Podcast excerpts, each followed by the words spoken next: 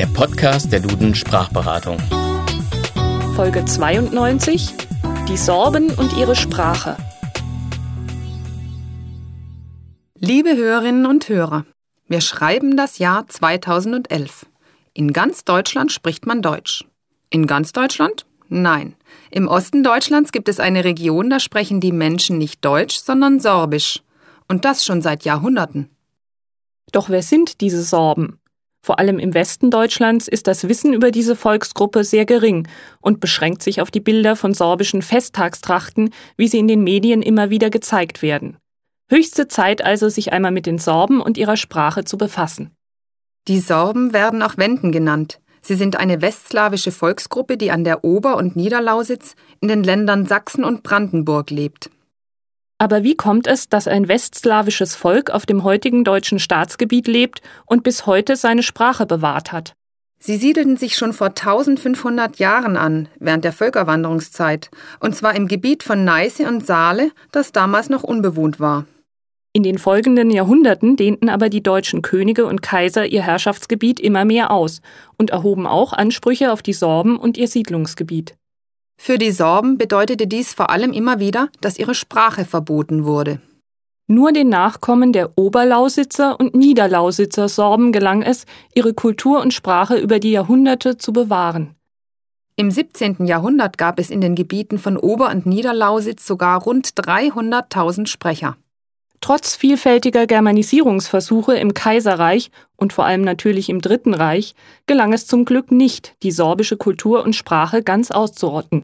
Was ein Stück weit vielleicht auch der DDR-Politik zu verdanken ist. Zwar wurden die Sorben vom sozialistischen Staat überwacht, aber die sorbische Sprache wurde gefördert. Und die Sorben erhielten das Recht auf Zweisprachigkeit, zum Beispiel auf Straßenschildern, in Sprachunterricht und in eigenen Zeitungen. Heute ist mit Stanislav Tillich sogar ein Sorbe Regierungschef in Sachsen. Und Sorbisch wird auch an vielen Schulen unterrichtet. Wobei es das Sorbische streng genommen gar nicht gibt. Die Sprachwissenschaftler unterscheiden nämlich zwischen Obersorbisch, das an der Oberlausitz gesprochen wird, und Niedersorbisch, das dementsprechend an der Niederlausitz beheimatet ist. Es handelt sich um westslawische Sprachen, zu denen auch Polnisch, Slowakisch und Tschechisch gehören. Eine Besonderheit des Ober- und Niedersorbischen ist die Deklination. Neben den uns bekannten vier Fällen gibt es noch zwei weitere. Den Instrumentalis für etwas, das als Mittel benutzt wird, und den Lokativ für die Ortsangabe. Im Obersorbischen kommt sogar noch ein siebter Fall hinzu, der Vokativ für die Anrede von Personen. Was das Erlernen dieser beiden Sprachen wahrscheinlich gar nicht so einfach macht. So wenig jedoch über die Sorben und ihre Sprache bekannt ist, ein paar wenige sorbische Wörter kennen wir alle. Diejenigen nämlich, die in die deutsche Sprache eingegangen sind. Zum Beispiel der Quark aus polnisch-sorbisch Twaruk oder die Peitsche aus sorbisch bzw. polnisch Beach. Und auch die typisch sorbischen Sagengestalten dürften uns aus der Kindheit noch vertraut sein.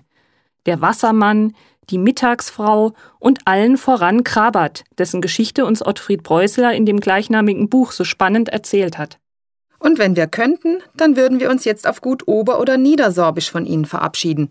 Dafür müssten wir aber erst noch ein bisschen üben, und so sagen wir schlicht Auf Wiederhören bis zum nächsten Mal, Ihre Annette Auberle und Evelyn Knörr.